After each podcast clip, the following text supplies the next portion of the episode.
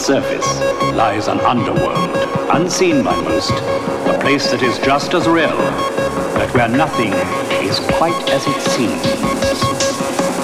This is the dark side.